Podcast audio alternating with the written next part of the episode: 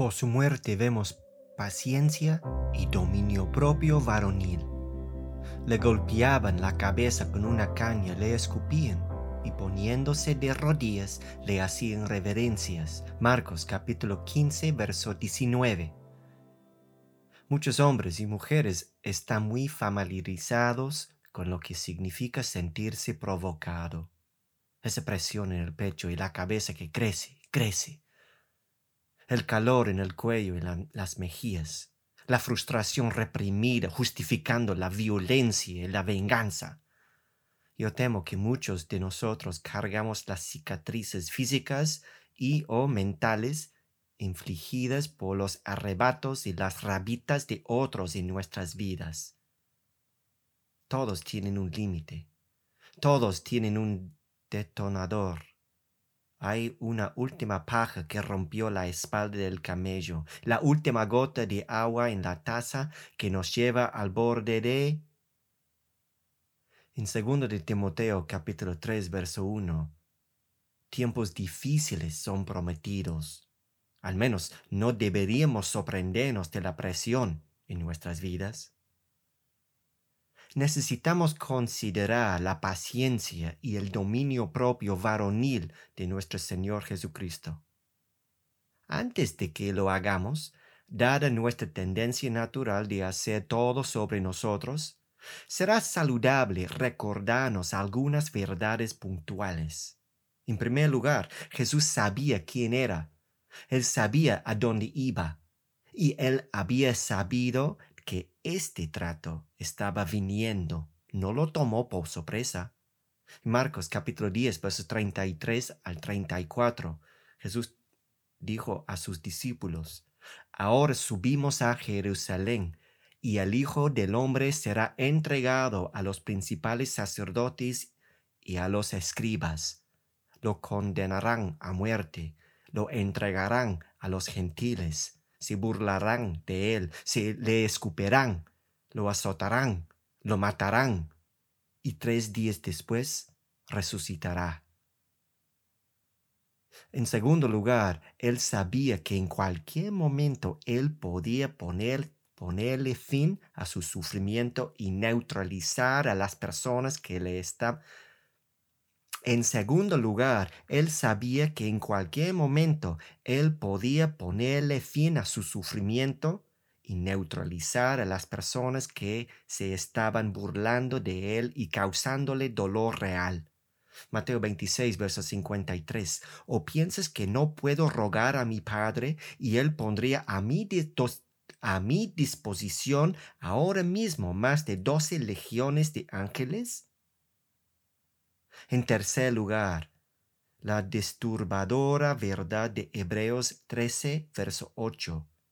Jesucristo es el mismo ayer, hoy y por los siglos. En su oración de Juan 17, verso 5, él habló de la gloria que él tenía con el Padre antes de que el mundo existiera. En Apocalipsis 5, verso 12, hablando del futuro, dice, todo el cielo se une y decían a gran voz, el cordero que fue inmolado es digno de recibir el poder, las riquezas, la sabiduría, la fortaleza, el honor, la gloria y la alabanza. Es Él. Ahora regresamos a Marcos 15, verso 19 donde los soldados le están maltratando. Caigamos y adoremos al Hijo de Dios por su paciencia y dominio propio varonil. Le golpeaban la cabeza con una caña, le escupían y poniéndose de rodillas le hacían reverencias. Esto no se parece a nada de lo que nosotros podemos imaginar. Él sostenía sus propias vidas en sus manos. Algo de lo siguiente pasó por su mente. ¿Sabes qué? Creo que estoy cansado de esto. Adiós a ti y a ti y a ti. Con una sola palabra, él hubiese podido vaporizarlos a todos. Y si alguna vez hubo un grupo de personas caminando al borde del abismo, aquí están. Casi puedes ver este odio rabioso, ignorante y retorcido en sus rostros.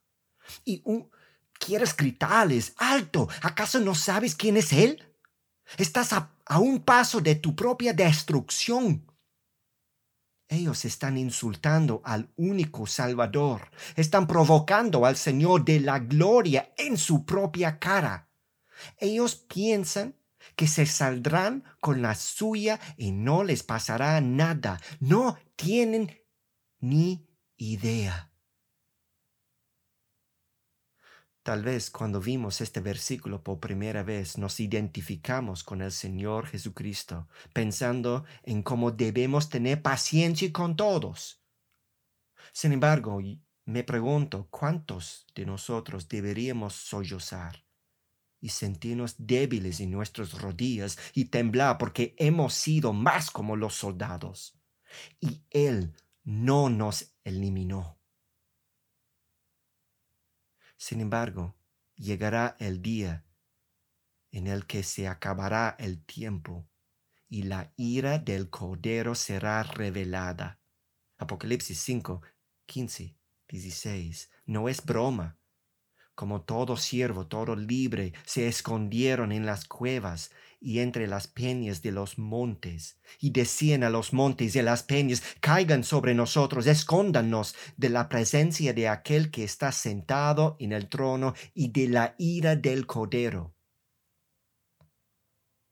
Por su muerte vemos paciencia y dominio propio varonil que ofrece esperanza ahora, hoy. Hoy día nos regocijamos al proclamar al despreciado Hijo de Dios que oró, Padre, perdónalos porque no saben lo que hacen.